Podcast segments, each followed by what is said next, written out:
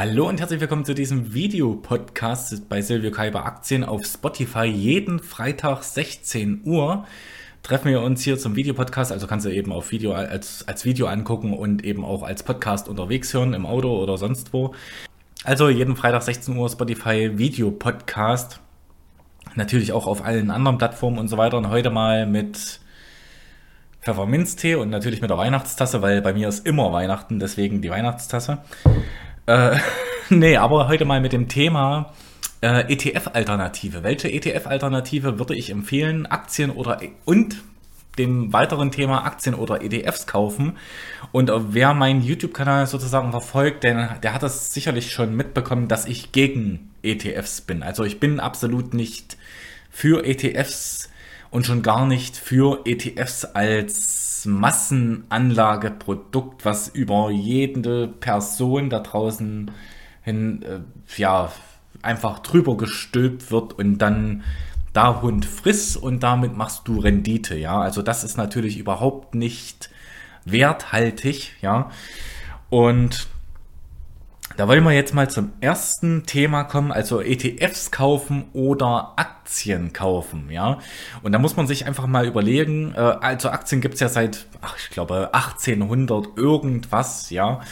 Äh, auch die Welt würde nicht mehr funktionieren ohne Aktien, also da würde es einfach keine Weltwirtschaft mehr geben. Es würde niemanden mehr geben, der irgendwie Innovationen vorantreibt, ja.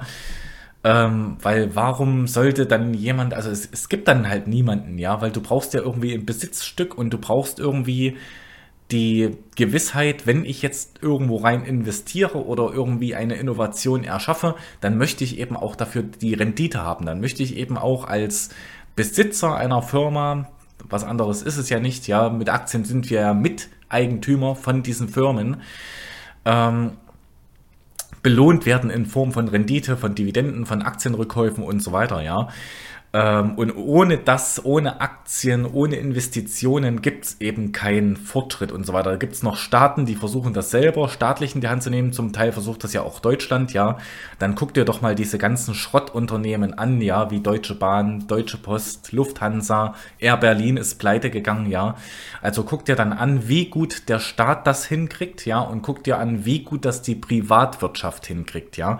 Und manches bekommt der Staat auch gar nicht ohne die Privatwirtschaft Landwirtschaft hin. Und das gibt der Staat eben auch offen zu. Also der deutsche Staat zum Beispiel gibt offen zu, die Energiewende mit den Windkrafträdern und so weiter, das schaffen wir gar nicht ohne die Privatwirtschaft.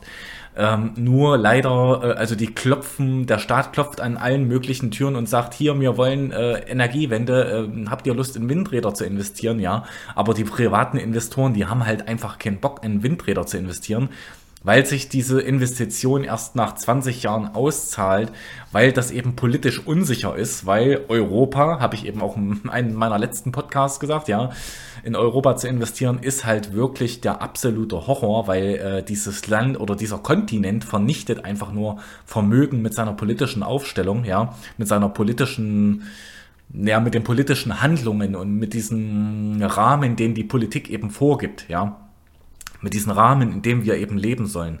Und das geht eben, also deswegen, warum sollst du dann hier investieren? Und da kann eben die Politik noch lange klopfen, ja. Ähm, ja, Aktien oder ETFs, also da sieht man eben schon mal die Wichtigkeit von Aktien, da sieht man eben schon mal die Wichtigkeit von, also die Innovationskraft der Privatwirtschaft, ja, ähm, und so weiter. Und ähm, ETFs, das sind ja eigentlich nur Finanzprodukte, die sozusagen die Privatwirtschaft enthalten.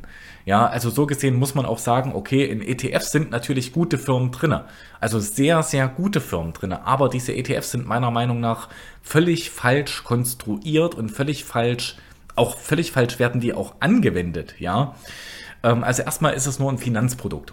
Ein ETF ist nur ein Finanzprodukt und man kann nicht jetzt ein Finanzprodukt lieben oder hassen oder wie auch immer. Ja, also man sollte das ziemlich rational betrachten und sollte das eben als Renditeobjekt betrachten. Ein Finanzprodukt ist da, damit dieses Finanzprodukt etwas für mich ausführt, etwas tut, nach einer gewissen Art und Weise handelt, ähm, damit ich dann eben Rendite bekomme, ja, und damit ich eben nicht mehr handeln muss. Ja, das, das, dieses Produkt soll für mich handeln, ja. Aber wenn ich das zum Beispiel besser mache als dieses Produkt, dann brauche ich ja schon wieder gar nicht mehr dieses Produkt, ja. Also erstmal, ETF ist nur ein Finanzprodukt und Finanzprodukte äh, ist praktisch wie jedes andere Produkt auch nur vom Staat geduldet, mehr oder weniger, ja. Ähm, heute gibt es die ETFs. Vor 20 Jahren gab es die ETFs noch nicht. Und ob es diese ETFs, also diese Finanzprodukte, in den nächsten 50 Jahren immer noch geben wird, äh, das ist, das kann man bezweifeln. Ja, also das kann man definitiv bezweifeln, weil man kann jetzt wieder viele politische Dinge her, also erfinden, ja, warum diese ETFs so schlecht sind. Ja, da könnte man sagen, BlackRock, die haben ja dann viel zu viel Macht oder was weiß ich, ja. Ähm, deswegen, also man kann da politisch irgendwelche Dinge erfinden, die dann vielleicht noch nicht mal rational sind, warum diese Finanzprodukte ETF nicht mehr gehen, ja. Deswegen, man kann diese Finanzprodukte sicherlich, also das e Finanzprodukt ETF, das kann man abschaffen. Ja, man hat eben auch früher schon andere Finanzprodukte abgeschafft. Binäre Optionen sind verboten. Ich bin durch binäre Optionen sozusagen in diesen Handel gekommen mit Aktien. Ja, deswegen, also es wurden es, Finanzprodukte zu verbieten, das ist auch an der Tagesordnung. Ja, also die binären Optionen, die wurden, glaube ich, 2015, 2016, 2017 verboten. Ähm, deswegen, also ähm, glaubt mal nicht, dass irgendwie der europäische Staat oder die Staaten oder ja, äh, Finanzprodukte nicht verbieten würden. Doch, das machen die schon.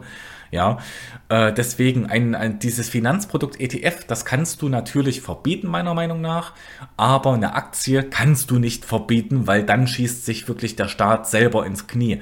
Äh, da gibt es auch Staaten, die machen das, ja, also das sieht man ja auch wieder an Europa, ja, äh, die schießen sich eben selber ins Knie, aber früher oder später werden die auch aufwachen und werden dann eben äh, das wieder sozusagen lockern, ja, und werden das eben wieder ähm, ja, zurücknehmen. Ja, also dieses Finanzprodukt ETF kannst du verbieten, die Aktien nicht, weil du brauchst die Innovationskraft, du brauchst die Weltwirtschaft und so weiter. Das geht eben nicht. So, dann was ist in diesen ETFs enthalten? Ja, in diesen ETFs enthalten sind natürlich wieder Firmen, aber was ist wieder in diesen Firmen? Ja, weil du musst ja, wenn du etwas kaufst, ein Finanzprodukt, eine Aktie, solltest du definitiv verstehen, was du da kaufst. Ja, ähm, Einfaches Beispiel, ich habe es jetzt mit der US Bancorp. Ja, Aktienanalyse auf meinem YouTube-Kanal. Die US Bancorp Aktienanalyse, die habe ich dann eben heute auch noch gekauft. Ähm, ist auch mein Wikifolio drin und so weiter, aber Aktien oder Bankaktien, Versicherungsaktien, Finanzaktien habe ich immer nie verstanden und jetzt habe ich mal eins verstanden und dann kann ich es auch kaufen, weil dann habe ich die Sicherheit, ich weiß, was ich im Depot habe. Ja, ähm, also man muss das dann eben auch verstehen und daran scheitert es, denke ich mal, eben schon bei vielen, dass viele einfach gar nicht sich näher damit befassen, was ist denn in diesen ETFs drinne. Da sind diese Firmen drinne, wie Microsoft, Apple, Google und auch viele unbekannte Firmen, ja. Ähm, was macht zum Beispiel eine Affleck Company? Was macht Affleck? Ja, weiß sicherlich kaum einer, kaum ein Normalbürger, den man einen ETF andrehen würde, sage ich jetzt mal so, oder aufschwatzen würde oder sagen würde, das ist ja gut für Ihr Vermögen, ja. Aber warum ist das denn gut für mein Vermögen oder für Ihr Vermögen, ja? Ähm, deswegen. Und äh, da nochmal zu diesen Produkten der einzelnen Firmen in diesen ETFs. Das heißt, in diesen ETFs hast du 500 Firmen und diese 500 Firmen, was machen die für Produkte? Und da gibt es eben, oder was, wie verdienen die ihr Geld? Ja, weil man muss ja in dieser Kette immer weitergehen, um das immer weiter zu verstehen in ETF. Und ich finde, also das muss man schon machen, ja. Ähm, Genauso, das macht man ja bei einer Aktienanalyse auch, ja, dass man da eben ganz genau versucht, dieses Geschäftsmodell einzuschätzen und eben das Management einzuschätzen und so weiter, ja. Ähm, diese Produkte äh, sind ganz oft nicht vorhanden. Ja, das ist jetzt so ein neuer Trend an der Börse, ja, dass einfach Firmen, IPOs und so weiter, Specs äh, an die Börse gebracht werden. Dort gibt es einfach nur eine Story. Die machen immer Minus, ja, die machen nie Gewinne, äh, die haben keine Produkte. Dann gibt es eben Firmen in diesen ETFs, die haben keine Gewinne oder äh, die Gewinne sinken, die, die haben keine Umsätze oder die Umsätze sinken, ja, die haben sinkende Margen oder die haben keine Marge, ja. Ähm, die haben, was eben auch so ein Zeichen ist, ganz, ganz viele Firmen und das, das wäre dann schwierig zu kontrollieren wiederum. Also relativ schwierig zu kontrollieren, ja. Das heißt, dass es in, in diesen ETFs jede Menge Firmen gibt, die Dividende zahlen, aber die streichen oder die kürzen ihre Dividende. Und das ist immer so ein unsicheres Zeichen. Das ist ein Zeichen dafür, dass man eine Aktie verkaufen könnte. Nicht muss, aber verkaufen könnte. Ja, Also, das müsste man alles eben überprüfen, ja. Äh, da müsste man halt immer reingehen, müsste eben, eben immer gucken, äh, ja, was ist in diesem ETF enthalten und so weiter. Oder beziehungsweise das muss man gar nicht machen. Ja, wenn du in MSCI Award hast, eine S&P 500 und so weiter, dann hast du das automatisch mit drinne. Dann hast du genau diese Firmen drinne, die eben keine Produkte haben, keine Gewinne, keine Umsätze, keine Margen und so weiter. Ja, also welche Firmen haben zum Beispiel keine oder wenige Produkte? Das sind ganz oft Firmen, die ähm, also Bio ja, Biotechnologiefirmen haben ganz oft ganz wenige Produkte, die haben manchmal eine riesen Pipeline, ja, aber eine, also eine riesen Produktpalette, die noch auf den Markt kommen könnte, aber davon kommt vielleicht eins von tausend Produkten durch, ja. Ähm, das war zum Beispiel mal früher bei AppWi so der Fall. Bei AppWi war das eben so, äh, die waren, glaube ich, abhängig von dem Produkt, von dem Medikament Humira, ja. Und ähm, ja, da gibt es eben noch viele weitere Firmen, ja. Viele Firmen, die sind auf dem absteigenden Ast oder die tröpfeln nur noch so vor sich hin, ja, wie IBM zum Beispiel, tröpfelt nur noch vor sich so hin. eBay, auch eine Firma, die so vor sich hin tröpfelt, ja.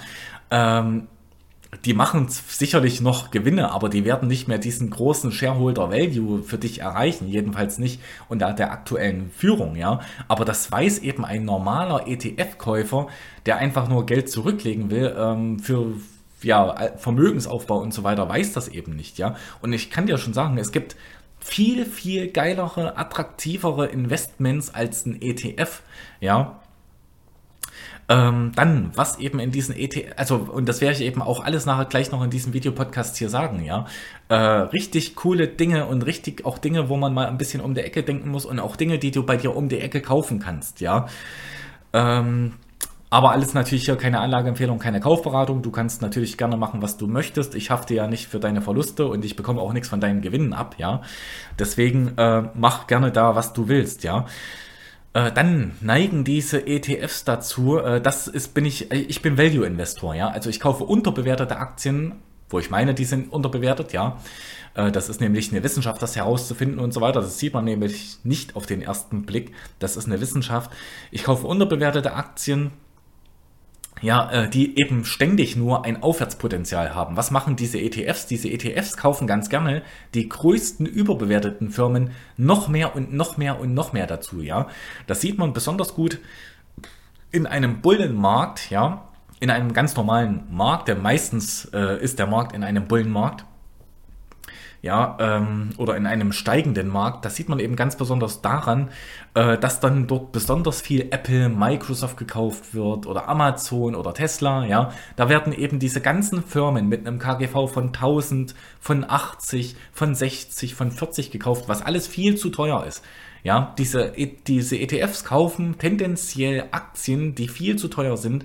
Und dadurch, dass die eben Aktien kaufen, die tendenziell viel zu teuer sind, kaufen die sich immer nur Abwärtspotenzial. Das heißt, ein ganz normaler ETF-Anleger, der sich irgendwie bei seiner Bank informiert oder im Internet oder wie auch immer, der kauft dann einen ETF und der kauft sich nur Abwärtspotenzial, ja. Ähm, jetzt könnte man natürlich sagen, ja, die wachsen ja alle hinein und dieses Wachstum und KGV und Wachstum und so weiter, ja. Irgendwann hört aber dieses Wachstum auf, ja. Und dann krachen diese Aktien nach unten und da bist du mit deinem ETF im Minus. Und was machen dann viele, wenn die mit ihrem ETF im Minus sind? Dann hören die auf, den zu besparen. Oder sie verkaufen den ETF. Und das sollte man mit ETFs ja gar nicht machen, weil man soll ja mit ETFs eigentlich immer während reinkaufen, ja. Das soll man eigentlich tun, aber das wird ja gar nicht gemacht. Ja, äh, wenn man sich da mal die ETF-Mittelabflüsse anguckt, ja, äh, dann gibt es riesige ETF-Mittelabflüsse. Das heißt, gehen dann auf einmal 20% aller ETF-Anleger in Rente oder sind gerade in so einer Notsituation, dass die diesen ETF verkaufen müssen? Nein, dieser, e diese ETFs werden einfach getradet. Ja, äh, diese ETFs werden einfach getradet. Da gibt es einfach dann Kursziele oder da gibt es dann eben äh, gewisse Ziele, die ich mit diesem Investmentprodukt erreichen möchte. Und dann wird das eben verkauft. Und um mich vor Verlusten zu schützen, werde ich eben versuchen, bestmöglichst diesen ETF zu verkaufen. Aber das sollst du gar nicht mit einem ETF machen. Dafür wurde ein ETF nie konzipiert, ja. Ein ETF war eben dafür konzipiert, so in den USA sagt man Dollar Cost Averaging, ja, ähm, den Durchschnittskosteneffekt zu erzielen, halt jeden Monat eine gewisse Summe zu investieren und Durchschnittskosteneffekte zu erzielen, ja. Also das heißt, äh, also ein ETF wird schon mal gar nicht so dafür benutzt, wofür eigentlich ein ETF benutzt werden sollte, ja. Das ist eben schon mal relativ schlecht. Du kaufst nur die, diese überbewerteten Aktien rein und äh, der Normalbürger weiß nicht, was eine überbewertete Aktie ist. Der Normalbürger weiß nicht, also der normale, wenn ich jetzt hier 100 Leute auf der Straße fragen würde, ja, davon würden 90 Leute nicht wissen, was ein KGV ist, ja, oder äh, was eine überbewertete Aktie ist oder was, äh, ja, ja, in, in, in Hotstock ist, ja, das wissen die nicht, die Leute auf der Straße, ja. Ähm, deswegen, du kaufst dir damit aber nur Abwärtspotenzial und die meisten Leute wissen das nicht. Und dann gibt es natürlich noch immer solche Disclaimer, ja, von den Banken oder so, die sich dann absichern gegen irgendwelche äh, Gerichtsverfahren und so weiter, ja. Also, du kaufst dir nur diese ganzen ETFs, ja. Und was würde auch so passieren? Also normalerweise, das habe ich mir jetzt nicht ganz so durchgedacht, aber was würde denn passieren, wenn jeder, einfach jeder kauft sich ETFs? Jetzt mal angenommen, wirklich jeder. Also jeder kauft sich für die Altersvorsorge ETFs und äh, lässt das dann so liegen, ja, dann gibt es keine Rendite mehr. Ja, das ist ja logisch, wenn alle dasselbe machen, wo soll denn da der Spread für die Rendite herkommen? Ja, oder wo, wo soll denn da, äh, ja, dann, dann werden noch mehr Firmen überbewertet, ja, weil immer einfach nur Geld in den Markt hineinfließt und man, keiner guckt mehr auf die Bewertung, ja, außer ich dann vielleicht. Und ja, äh, so, damit kannst du keine Rendite erzielen. Die, die großen institutionellen, die verkaufen die verkaufen, also die lassen das nicht zu, dass die stark überbewertete Aktien drin haben oder dass die überbewertete Aktien in ihren Portfolios haben, die Dividenden streichen und so weiter, ja, weil die tun das Beste für ihren Kunden, ja. Die Institu institutionellen Anleger, das sind eben Renten- und Pensionsfonds in den USA zum Beispiel, ja, und die haben eben Kunden und diese Kunden sind eben auf diese An Ausschüttungen angewiesen. Und ähm, diese institutionellen Anleger haben natürlich eben auch eine Reputation, ein Image zu verlieren, ja. Also die verkaufen definitiv, wenn die Aktien zu stark überbewertet sind, wenn die Aktien ja Dividenden kürzen oder streichen oder ja, wenn die äh, Wachstumsaussichten nicht mehr so aussehen und so weiter, ja. Also die wissen, was sie tun. Ähm, aber den, den Normalbürger lässt man dann in diese ETFs hineinlaufen, ja. Und den lässt man dann halt äh, in, dies, in diese Falle hineinlaufen, ja. Also auch wenn viele in ETF investieren, glaube ich nicht, also da wird es dann eben dann keine Rendite mehr geben, ja.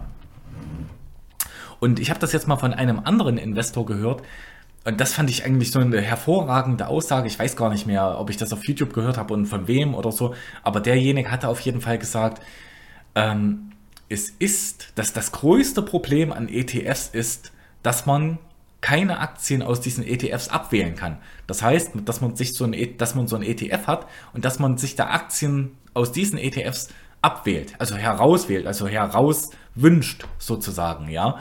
Und genau das ist eben das Problem. Und deswegen plädiere ich dafür, sich seinen eigenen ETF aufzubauen. Ja, also sein eigenes Aktiendepot. Das eigene Aktiendepot kann ein wunderbarer ETF sein. Ja, ähm, auch außerdem, ja, ETFs handeln auch irrational. Ja, wenn ich das sehe, bei dem DAX, da wurde ja immer gesagt, also den DAX sollte man schon sowieso nicht kaufen, weil Deutschland und Europa und vergiss es, ja, mit Kapital und, und, und Kapitalismus. Ähm, aber wenn ich das sehe, die Leute haben darüber gemeckert, über die Anzahl der Aktien im DAX, die war bei 30, jetzt ist sie bei 40, ja, hat sich daran irgendwas verbessert, nur weil man 10 Aktien mehr reinnimmt. Nein, man kann auch mit einem 7 Aktien Portfolio wunderbar Performance, Outperformance erreichen. Warum brauche ich da immer unbedingt mehr und mehr Aktien? Irgendwann wird bei den 40 Aktien gesagt, ja, ist ja gar kein ETF, ja, so, äh, weil der hat ja gar keine 500 Aktien aus Deutschland drin, ja. Ähm, es ist völliger Schwachsinn, so eine Überdiversifikation zu fahren, die einfach keinen Sinn mehr macht. Was willst du mit so einer Überdiversifikation von 1500, 1000 Aktien irgendwie in MSCI World da, da drin? Du siehst doch auch, das kann ja jeder am Chartbild sehen, dass auch diese Aktien, wenn, auch wenn du 1500 Aktien in so einem ETF hast, dass auch da dieser Markt um 25, um 50, um 60, 70 Prozent fällt, ja. Also immer noch mehr und noch mehr und noch mehr Aktien in einem ETF zu haben oder in seinem eigenen Portfolio zu haben, das schützt einen gar nicht vor Verlusten. Ja, also warum soll man sich dann immer noch mehr Aktien da reinlegen? Und dann äh, kommt es ja auch auf die Qualität der Aktien an, ja. Äh, wenn ich mir dann 10 Aktien mehr dazulege, ja, okay, dann sollten aber diese 10 Aktien auch mal tendenziell ein bisschen besser sein als diese anderen 30 Aktien, die ich vorher gekauft habe, ja. Aber wenn ich es so mache, eben wie beim DAX, okay, jetzt habe ich 30 Aktien, die sind alle Schrott, okay, jetzt nehmen wir einfach einen DAX mit 40 Aktien und die sind alle Schrott, dann was, da habe ich ja überhaupt keinen Gewinn gemacht dadurch. Also da habe ich ja überhaupt keinen Mehrwert dadurch erzeugt, ja. Äh, bringt also hier auch wieder nichts, ja. Ähm, ja, Aktien sind Produktivkapital und das ist eben auch dieses Finanzprodukt ETF nicht. Ein ETF erzeugt keine Cashflows. Ja, ein ETF erzeugt kein, keine Gewinne, keinen Free Cashflow, kein, ja, äh, keine Innovation auch. Ja, der ETF selber nicht, die Firmen in dem ETF ja, aber die Firmen in, den, in dem ETF können sich auch jederzeit ändern. Die können sich auch zum Negativen verändern. Oder auch das, was Aaron Israel von Homo economicus gesagt hat. Ja, da gab es einfach mal einen ETF, da wurde einfach die Bezeichnung geändert und da hat man einfach in diesem ETF ganz andere ähm, Aktienart hineingeworfen, einfach so von heute auf morgen. Und alle Anleger da drinnen in dem ETF, die standen halt da, äh, ja, da Hund friss oder stirb. Du wirst darüber nicht informiert. Du hast auch keine Chance, das vorher abzuwählen. Ja, du stehst dann morgens einfach auf und hast dann halt ein völlig anderes Portfolio. Ja, äh, das mal so, das, das geht gar nicht. Ja, also das geht gar nicht. Äh, und wie gesagt, eben ETF, also Aktien sind Produktivkapital, ETFs eben nicht. Ja, und ich möchte es auch mal vergleichen, zum Beispiel Aktien immer halten, ja, oder also Aktien sollte man immer irgendwie haben. Nicht, vielleicht nicht immer dieselbe Aktie, ja, man muss auch mal Aktien verkaufen, schlechte, ja. Aber ähm, überleg doch mal, überlege, du wärst in der Ukraine im Krieg, ja, oder dein Land wäre von Krieg betroffen oder von der schlimmsten Wirtschaftskrise oder von der schlimmsten Umweltkrise oder so. Was möchtest du haben? Möchtest du ein Finanzprodukt, wo du sagst, hier habe ich in meinem Depot, in meiner App habe ich ein Finanzprodukt, das ist aber alles so gar nicht so physisch anfassbar und das ist, ja, das macht Rendite angeblich, ja, ähm, und so weiter und so fort. Äh, ja, oder also möchtest du das haben, diesen ETF, oder möchtest du Miteigentümer einer Firma sein? Ja, möchtest du, und das würde ich sagen, selbst in Kriegszeiten oder wenn irgendwelche Katastrophen passieren, wenn ich sage, ich habe hier, und so sehe ich das immer, dass ich hier meine eigene Bude habe, meine, mein eigenes Unternehmen habe, ja, das immer noch Cashflow abwirft, auch in der größten Krise habe ich ein Unternehmen, das erzeugt Innovationskraft, das hat, ist nicht überschuldet, das hat eben steigende Gewinne, steigende Umsätze, langfristig gesehen, nicht in jeder Marktphase, aber langfristig gesehen ja, ähm, und das erzeugt mir eben Cashflows und das wird eben meine Familie sozusagen absichern, mich und meine Familie absichern, ja. Was möchte man von diesen beiden gerade in Notsituationen haben?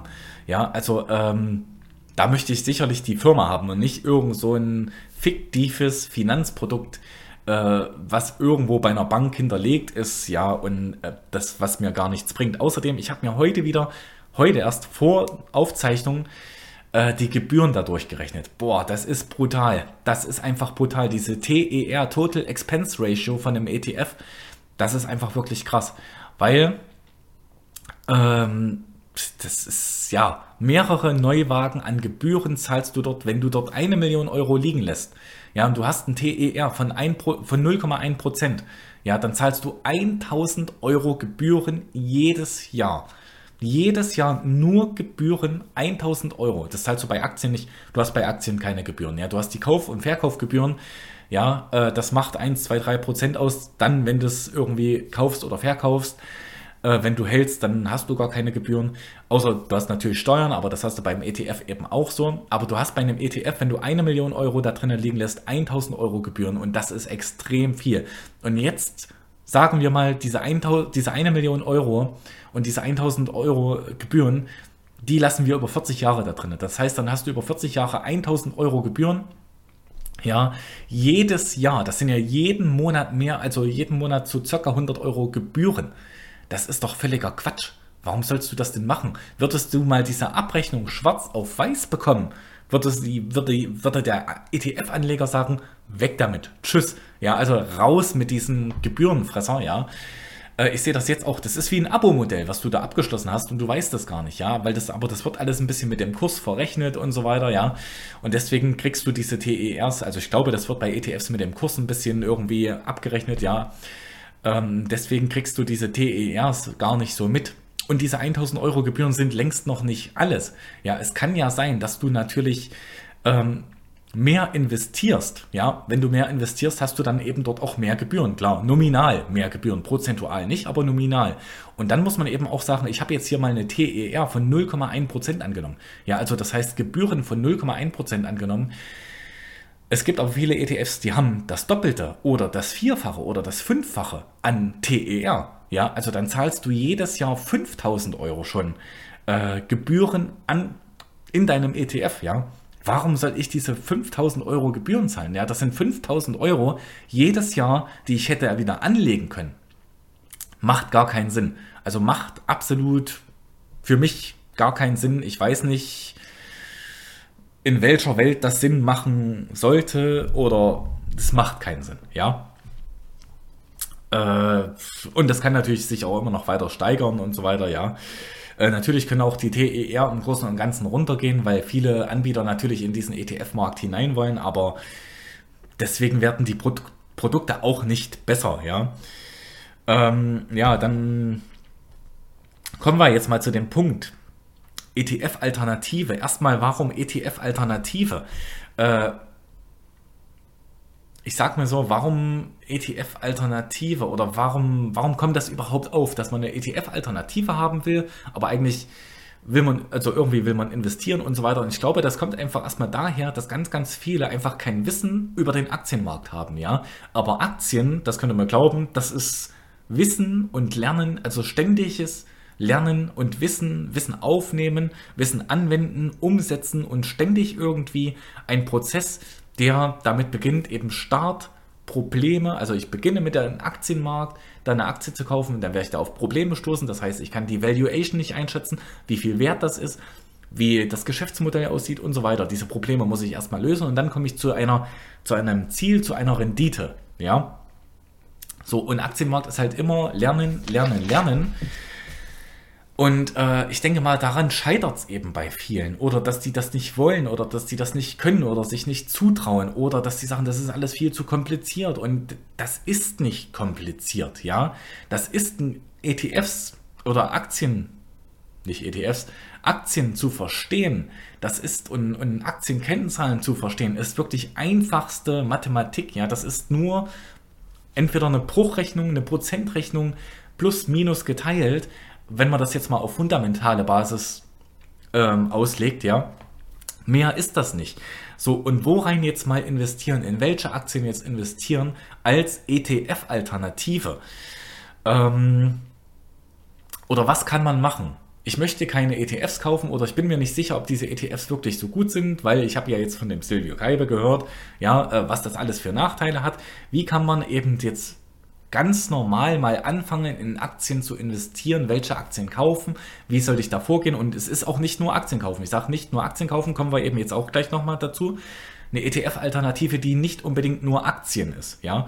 Und auch Aktien sind nicht für jeden das Richtige, ja. Aktien sind zum Beispiel keine, keine sichere Geldanlage und deswegen ETFs eben auch nicht, weil ETFs enthalten ja Aktien, ja. Und deswegen Aktien sind eben auch keine sichere Geldanlage. Ähm, das erste, was du mal machen kannst, ist einfach mal, das finde ich eine super geile Idee, du nimmst einfach mal deinen Kontoauszug vor, ja, deine Kontoauszüge und guckst mal an, wofür gibst du jeden Monat Geld aus. Ja, und da rein, das suchst du dir nachher als Investitionsmöglichkeiten. Das heißt, wofür wirst du wohl jeden Monat Geld ausgeben? Du wirst für Lebensmittel Geld ausgeben. Ja, das heißt, Du musst irgendwo in einem Supermarkt oder irgendwo, irgendwo Essen bestellen oder Essen kaufen, ja, musst dorthin fahren und musst dort Lebensmittel einkaufen. Nun könnte man zum Beispiel, weil du brauchst ja immer Lebensmittel. Heute und in 40 Jahren und in 100 Jahren braucht die Menschheit noch Lebensmittel. Ja, was könnte man dann machen? Dann könnte man zum Beispiel in Lebensmittelaktien investieren. Ja, da gibt es zum Beispiel Unilever, Nestle, Kellogg's, ähm, Kraft Heinz. Natürlich alles keine Anlageempfehlung, keine Kaufberatung, aber das sind alles Hersteller von Lebensmitteln, auch McDonald's kennst du, ja, ist eine Aktiengesellschaft. Du kannst eine McDonald's-Aktie kaufen und du fährst jedes Mal, jeden Tag wahrscheinlich dran vorbei an deinem McDonald's oder an mehreren McDonald's manchmal sogar, ja. Wofür gibst du noch Geld aus? Für Telekommunikation, ja, für dein Smartphone, für DSL. Da kann man auch wieder Aktien kaufen, ja, da kann man AT&T kaufen, da kann man Verizon kaufen, da kann man T-Mobile US kaufen.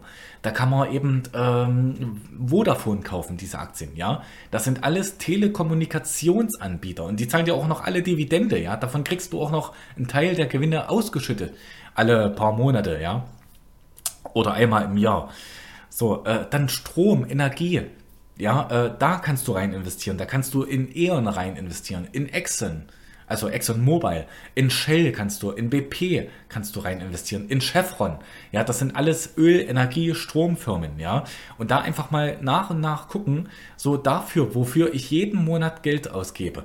Ja, dort investiere ich hinein. Bankgebühren hast du wahrscheinlich jeden Monat, ja. Wenn du deine Girokarte benutzt oder deine Kreditkarte, ja, dann kaufst du dann kaufst du eben Banken, dann kaufst du eben eine US Bancorp, eine Wells Fargo, äh, was gibt es noch für Banken? Eine JP Morgan und so weiter und so fort, ja. Ähm, diese ganzen Gebühren, ja, du hast Medizin, die du vielleicht holen musst, weil du eben eine Krankheit hast, ja.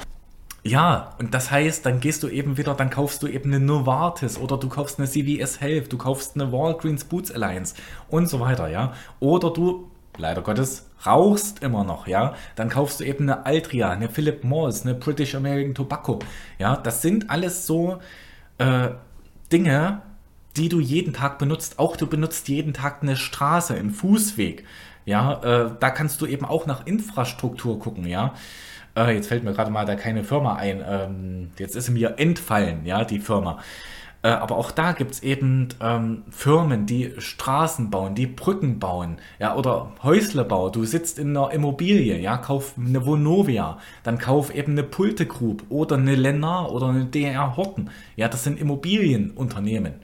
Ja, äh, also das Immobilienaktien kaufen, so könntest du das Ganze lösen, ja. Und das sind alles Dinge, die du jeden Tag benutzt, wofür du jeden Tag Geld ausgibst, ja. Auch Kleidung hast du jeden Tag an. Ähm, du musst dich jeden Tag waschen, Zähne putzen. Das ist dann Procter Gamble. Äh, Kleidung, das kann alles Mögliche sein. Das kann Adidas sein, Nike, Puma, das kann äh, auch eine Foodlocker sein, ja, weil du Schuhe kaufen musst. Und so weiter und so fort, ja. Das sind alles so Dinge, für die du täglich Geld ausgibst, ja, oder du kaufst nicht jeden Tag ein paar Schuhe, aber du brauchst immer Schuhe, ja. Äh, so könnte man zum Beispiel schon mal investieren, ja.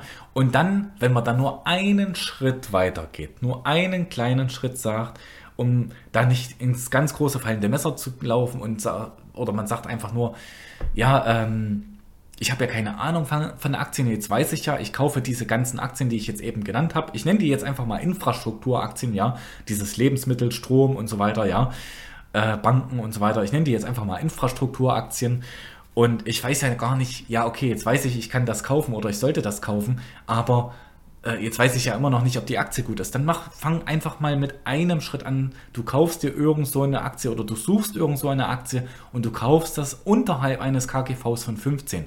Ja, also ein niedriger das KGV sollte niedriger als 15 sein und mehr machst du erstmal nicht. Ja, und dann guckst du eben mal, legst dir das ins Depot, natürlich immer kleine Summen investieren und natürlich immer noch keine Anlageempfehlung, keine Kaufberatung. Ja, und da guckst du einfach mal, wie sich das Ganze nachher entwickelt, wie sich die Dividenden entwickeln, geht die Firma pleite, was wird über die Firma in den Nachrichten gesagt und so weiter und so fort. Ja, das wäre schon mal eine ETF-Alternative, dass du sagst, wofür gebe ich jeden Monat Geld aus, ja, oder auch hier wieder Wasser oder was weiß ich, ja. Wofür gebe ich jeden Monat Geld aus? Oder hier zum Beispiel Vitaminpräparate, auch da gibt es natürlich, äh, ja, wieder, ähm, wie heißen die hier, Vitaminpräparate, Usana Health gibt es da zum Beispiel, diese Aktie kannst du kaufen. Oder auch ähm, die Medi, ich weiß gar nicht mehr, wie die heißt, Medi, Medi, weiß, weiß, ich nicht mehr, irgendeine Firma mit Medi, ich schreibe es euch hin, falls ich es noch finde, ja. Die machen eben auch so ähm, Nahrungsergänzungsmittel und so weiter. Kannst du in alles Mögliche kannst du investieren, ja. Wenn du das schon mal weißt, dann nimmst du ein KGV von 15 und von 15 oder darunter und dann guckst du erstmal, wie sich das entwickelt, startest klein. So, das ist eben schon mal das Erste.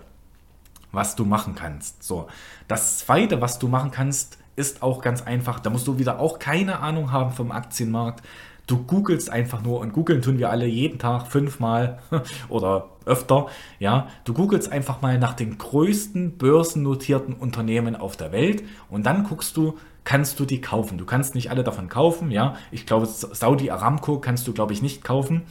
Aber dann werden dir solche Firmen eben vorgeschlagen wie Amazon, Tesla, JP Morgan, Facebook, ähm, da haben wir ja noch was aufgeschrieben. Apple und so weiter. Ja, das sind so die größten Firmen, die größten börsennotierten Unternehmen, zum Beispiel aus den USA. Natürlich ist davon nicht jede Firma jetzt billig. Amazon, Tesla und so weiter, die sind jetzt vielleicht alle gerade nicht günstig, aber wenn du diese kaufst, dann hast du eine sehr, sehr hohe, also eine statistisch sehr, sehr hohe Wahrscheinlichkeit, dass es diese Firmen ähm, in den nächsten 30, 40, 50 Jahren immer noch geben wird. Das heißt nicht, dass diese Firmen in den nächsten 30, 40, 50 Jahren immer noch äh, die größten Firmen auf der Welt sind. Denn das ist ziemlich unwahrscheinlich, denn die größten Firmen von 1950 zum Beispiel, ja, von denen hörst du heute nichts mehr. Ja, das ist einfach, weil Wirtschaftszyklen wechseln sich ab, Innovationen wechseln sich ab und so weiter, ja. Jeff Bezos hat ja auch mal gesagt, Amazon wird irgendwann pleite gehen, ja, er weiß nur noch nicht wann. Und das ist eben auch, ja, das ist nicht wahrscheinlich, also das, das kann passieren, ja. Das kann natürlich passieren, jede Firma kann pleite gehen. Ja, äh, und auch so, Microsoft würdest du ja kaufen bei, der größt, bei den größten Aktien der Welt, ja. 2013 wollte kein Schwein eine Microsoft-Aktie kaufen, ja. Das war ein wankender Riese, das war, äh, ja, Geschäftsmodell nicht so einleuchtend, keine Innovationskraft, äh, die Wachs Wachstum ist stehen geblieben, ja. Und jetzt ist diese Aktie to the moon, ja. Das kann aber eben auch sein, dass diese Aktie wieder mal ein Schwank oder dass diese Firma wieder mal ein schwankender Riese wird und so weiter, ja. Deswegen einfach mal da nach den, das wäre diese zweite Alternative, nach den größten Unternehmen auf der Welt gehen ja, dann in Immobilien investieren. Ja, das heißt wirklich eine Immobilie kaufen. Also keine Aktie diesmal, sondern du kaufst dir eben eine Immobilie. Ja, ähm, oder wenn du dir keine Immobilie leisten kaufst, äh, leisten kannst, aber du verstehst das, wie Immobilien funktionieren, ja, dann kaufst du eben ähm, eine Immobilienaktie wie eine Vonovia wieder, wie was ich eben schon gesagt habe, Pulte Group, Lenner, DR Horten und so weiter, ja. Dann kaufst du eben solche Firmen. Oder du kaufst eine Realty Income, eine, äh, eine State Street, heißt, äh, eine Store Capital, ja, solche REITs. Ja, das sind Real Estate Investment Trust, also da ist meistens nur, äh, ja, die haben meistens nur Immobilien, ja. Äh, ja, oder Gefängnisbetreiber. Da gab es auch mal diesen einen Gefängnisbetreiber, den ich jetzt auch schon wieder vergessen habe. Ich weiß auch nicht, warum ich heute alles vergesse oder warum ich diese Firmen vergesse, aber okay. Ja. Ähm, ja, das wären eben, mal so Immobilien, die du, in die du investieren kannst, die sozusagen auch immer gebraucht werden. Und was hörst du gerade in Europa, in England und so weiter? Ja, Wohnraum wird knapp und so weiter. Ne? Also da kann man eben rein investieren, obwohl wieder Europa, Deutschland und so weiter, die Immobilieneigentümer, die werden ja fast enteignet, ja. Kauf, du, du kannst auch Immobilien in USA kaufen, in England kaufen und so weiter. Hinter dich ja niemand dran, ja. Dann auch noch eine ganz, ganz geile Idee. Habe ich mich eben auch drüber mal informiert und mal geguckt. Kauf Parkplätze. Ja, kauf einfach wirklich Parkplätze draußen. Einfaches Rechenbeispiel, was ich dir jetzt mal hier mitgeben will, und ich bin da kein großer Experte da drin, ja. Bin da Experte in Aktien, aber nicht da drin. Äh, Rechenbeispiel, was ich mir mal durchgerechnet habe. Ich wohne in der Nähe von Jena, ja, äh, im Osten. im Osten sozusagen. Da kostet ein Parkplatz, den ich gefunden habe, ein Angebot, ein Parkplatz zum Kauf stand da für 19.000 Euro. So, also ein Parkplatz kostet 19.000 Euro. Jetzt möchte ich damit Rendite machen. Wie oder, oder das als Renditeobjekt ansehen. Wie mache ich jetzt damit Rendite? Erstmal habe ich jetzt mal einfach so ins Blaue hineingeschossen. Ähm, ich will eine 6% Mietrendite. So, ausgerechnet, wie viel sind 6% und das pro Jahr, das möchte ich pro Jahr haben. Das sind so ungefähr 1200 Euro. Das heißt, ich brauche einen Mieter, wenn ich denn diesen Parkplatz für 19.000 Euro kaufen würde, brauche ich einen Mieter, der mir jeden Monat 100 Euro Miete für diesen Parkplatz zahlt. Und dann muss ich mir jetzt mal überlegen, finde ich in Jena einen Mieter, der mir für einen Parkplatz jeden Monat 100 Euro zahlt. So, und da sage ich einfach, ja, weil da gibt es jede Menge große Firmen, dort gibt es Universitäten, Universitätsklinikum, dort gibt es Carl Zeiss und ähm, alles Mögliche, ja. Und jetzt finde ich dann eben äh, einen Mieter und der zahlt mir jed, also der zahlt mir diese 6% Mietrendite und ich besitze ja noch den Parkplatz. Ja, also dieser Parkplatz wird ja mit der Zeit wahrscheinlich auch immer wertvoller, ja. Der wird auch nochmal ein bis drei Prozent an Wert generieren über die ganzen Jahre. Und den kann ich ja im Notfall auch jederzeit wieder verkaufen, ja. Wenn ich den natürlich gerade in einer wirtschaftlich ungünstigen Zeit verkaufen muss, ist es natürlich schlecht, ja. Ähm, aber so einfach in Parkplätze zu investieren und da könntest du vielleicht auch sagen, den einen Parkplatz habe ich jetzt, dann kaufe ich noch einen zweiten in einer anderen Stadt oder in einer anderen Straße oder in einem anderen Viertel, ja, oder in einer anderen Großstadt, ja, und baue mir da eben noch was auf. Das ist eben eine sehr, sehr gute Idee. Und was du eben auch machen könntest, ist eben zum Beispiel, was die allerbeste Möglichkeit ist, meiner Meinung nach, aber da sträubt sich der Deutsche auch vehement dagegen, ähm, eine eigene Firma aufzubauen. Ja, nimm einfach das Geld, was du ansonsten in den Aktienmarkt investiert hättest und investiere das in deine eigene Firma. Bau eine eigene Firma auf. Das ist doch das Allerbeste, weil mit einer Aktie kaufen wir ja, also sind wir ja auch nur Miteigentümer einer Firma. Ja, und ähm, was du jetzt machen kannst, äh, du kannst einfach selber eine Firma gründen und die ganze Rendite in dieser Firma selber einstreichen. Und ich weiß nicht, was das Problem ist mit Deutschen, äh, mit der Firmengründung. Ich bin froh, ich bin heilfroh, dass ich in meinen Firmen, in denen ich als Angestellter gearbeitet habe, immer wieder gekündigt wurde oder selbst gegangen bin. Ja, warum? Weil ich einfach ein schlechter Angestellter bin und zum Glück, ja, denn das Unternehmertum, das Selbstständigkeit gibt mir viel, viel mehr Einkommen, viel mehr Rendite, viel mehr Freiheit, ja. Ich muss jetzt nicht irgendwo anwesend sein, ganz zwingend, ja. Ich kann von heute auf morgen sagen, ich fliege weg, ich fahre weg oder ähm, was weiß ich, äh, dafür habe ich meine Mitarbeiter oder, oder, oder, ja. Ähm, jede Menge Freiheit und jede Menge Geld, wegen das Geld ist Freiheit, Geld ist Energie, ja, damit wirst du Energie geladen mit Geld, wenn du dich eben mit Geld auflädst, ja. Und guck dir das an, wenn du Angestellter bist, du zahlst die höchsten Steuern, du bist der Arsch, wenn du nach Hause kommst, weil du nicht genug Geld mit nach Hause bringst, ja. Da bist du eben der Arsch zu Hause, dann bist du der Arsch fürs Finanzamt, dann bist du der Arsch für deinen Chef, ja. Und dein Chef musst du auch noch einen Arsch, das ist jetzt sehr viel Arsch irgendwie auf einmal, musst du den in den Arsch ablecken, ja, und dann musst du immer den in den Arsch kriechen und so weiter, ja. Äh, und das ist doch einfach alles zum Kotzen. Das macht doch gar keinen Spaß, ja. Also mir wollten auch schon Leute erklären, dass die Personen, die ich da draußen sehe, morgens um 5, um 6, um 7, die da auf Arbeit fahren, dass die dort glücklich sind, ja. Also das kann mir niemand erzählen, dass diese Leute glücklich sind. Aber das müssen die für sich wissen, ja. Ich, ich kümmere mich um mein eigenes Glück, ja. Ähm, aber der Deutsche hat so eine Abneigung dagegen, ein eigenes Unternehmen zu gründen. Und ähm, ja, ich weiß nicht, wo da das Problem ist. Es gibt Statistiken, dass zum Beispiel in Deutschland der, Durchschnitt, der durchschnittliche Bürger schon jede Woche 20 bis 50 Euro für Dinge ausgibt, die Spittel sind, die er eigentlich gar nicht braucht. Ja, also jeden, jede Woche schmeißt der Deutsche 20 bis 50 Euro zum Fenster raus.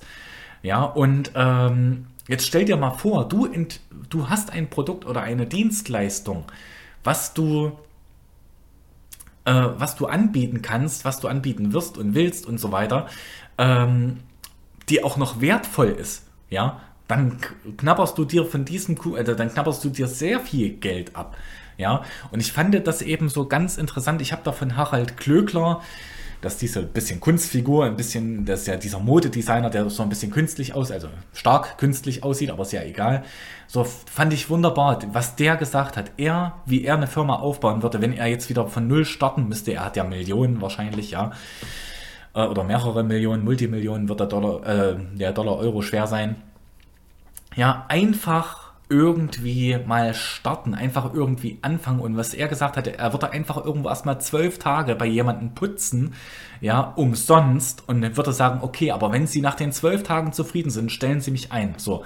Dann wirst du so gut putzen, dass du nach zwölf Tagen von demjenigen eingestellt wirst, so. Und nach ein paar Monaten hast du dann deine ersten Mitarbeiter, die natürlich genau dieses selbe System in der Firma weiterführen, ja, die extrem gute Leistung abliefern. Oder was ich auch sage, kauf dir einfach bei Obi in Kerscher für 100 Euro, ja, und klopfe da bei den Eigenheimen an und sag hier, ey, kann ich ihren Hof machen, ihre Garage, ihr Auto sauber machen? Oder hier diese, diese Pflastersteine, die die Leute auf dem Hof liegen haben, ja, die verdrecken ja mit der Zeit, ja, die werden immer dunkler und immer dunkler mit der Zeit, so, und äh, da kannst du denen das äh, sauber machen, ja, und dann hast du nach zwei Kunden hast du schon diesen Kerscher bezahlt, ja, und dann geht's eben los, dann baust du dir eben eine Firma auf und so weiter, ja. Ähm, es ist so einfach, ja, und das könntest du sogar in einer Großstadt machen. Da nimmst du den Kerscher halt mit in die Straßenbahn oder so, ja. Also einfach erstmal starten, ja, und nicht das Rad neu erfinden wollen. Dass sich auch oft nicht das Rad neu erfinden wollen und nicht Angst haben vor hohen Preisen. Uh, da muss ich ja so viel nehmen und so weiter. Ja, ein Selbstständiger muss ganz andere Stundenlöhne nehmen als ähm, ja, als, als Angestellter, weil der Selbstständige muss ja noch für seine eigene Krankenkasse bezahlen. Ja, also ich müsste jetzt im Höchststeuersatz, wenn ich jetzt äh, Bestverdiener wäre in, in der, mm, ja, in der gesetzlichen Krankenversicherung, müsste ich alleine jeden Monat 900 Euro Krankenversicherung zahlen. Ungefähr 900 Euro bei der AOK. Ja, 850, 900, 800 Euro. Und dieses Euro, das ist natürlich Nettogeld. Das ist netto, das ich erstmal verdienen muss. Ja, und das müsste ich dann aber jeden Monat, müsste ich dann diese 900 Euro zahlen, ja. Und für die eigene Rentenversicherung musste eben auch noch aufkommen. Das finde ich auch ganz gut, weil Rentenvers gesetzliche Rentenversicherung, dort machst du 40% Minus. Der Staat sagt dir zwar, wenn du googelst, ey, du machst so 1, 2, 3% Rendite, du machst dort keine Rendite. Ja, also ich habe noch nie jemanden gesehen, der mit seiner Rente Rendite macht. Du denkst als Rentner, du machst jetzt Plus, weil du dann die, jeden Monat die Rente kassierst, ja. Aber überleg mal, was du eingezahlt hast in der ganzen Zeit, ja, in den ganzen Jahren in deiner, ähm, während du gearbeitet hast, ja. Und wenn du das Geld in den Aktienmarkt gelegt hättest, ja, dann hättest du dein, da hättest du dein Geld verdoppelt und verdreifacht oder hm, vervierfacht, ja, manchmal, je nach Zeitraum. Äh, das ist halt bei Dings, ähm, ja, das ist halt in der gesetzlichen Rentenversicherung nicht der Fall, ja. Also deswegen, ich kenne niemanden, der unbedingt in die gesetzliche Rentenversicherung investieren will, ja. Weil wenn das attraktiv wäre, dann würde das jeder machen wollen. Und dann würde ich jetzt hier einen Videopodcast über die gesetzliche Rentenversicherung machen, ja. So, das eigene Unternehmen ist halt so echt krass, äh, was das für Rendite abwirft. Und auch das geht auch vor den Aktienmarkt und so weiter, ja äh, also nur noch diesen Notgroschen haben, den Rest in Aktien investieren oder den Rest immer in sein äh, eigenes Geschäft reinvestieren. Natürlich, wie ich im, immer schon sage, alles keine Anlageempfehlung, keine Kaufberatung, auch keine steuerliche Beratung, ja. Ähm, ja. So, das wären eben mal so ETF-Alternativen. Das heißt, es steht dir alles offen. Ich wüsste nicht, warum man einen ETF kaufen sollte, außer für gewisse Marktphasen würde ich den ETF aus, auch ausnutzen. Natürlich, wenn ich in, in einem ETF, Moment, wenn ich in einem ETF Renditechancen sehe, außergewöhnlich hohe Renditechancen, dann kaufe ich den auch. Ja, dann verkaufe ich den aber auch wieder, wenn die Geschichte wieder vorbei ist. Ja, dann sage ich trade dann den ETF auch. Ich nutze das aus, ja, aber nicht für die langfristige Anlage in ja, nicht für die langfristige Geldanlage. Dafür würde ich einen ETF auf keinen Fall nutzen. Und ich bedanke mich, dass du hier in diesem Videopodcast dabei gewesen bist. Ich hoffe, wir sehen uns in einem meiner anderen Videos wieder. Das war es mal heute. ETF-Alternative und sollte man Aktien oder ETFs kaufen, also Aktien kaufen. Ja, ETF-Alternativen habe ich dir jede Menge vorgestellt. Ich würde sagen, bau dir auf jeden Fall dein eigenes Unternehmen auf, ja. Das bringt die meiste Rendite. Ähm, oder wenn du das nicht möchtest, versuche dich bei deinem Arbeitgeber so unabhängig, also so, so, ja, wertvoll wie möglich zu machen. Scheffel da möglichst viel Geld, ja. Äh, immer Weiterbildung, immer mehr verdienen, auch mehr verlangen bei deinem Arbeitgeber und dann einfach die Überschüsse in den Aktienmarkt investieren. Und ich hoffe, wir sehen uns in einem meiner anderen Videopodcasts diesmal wieder. Und tschüss, bis zum nächsten Mal, Freitag 16 Uhr. Tschüss.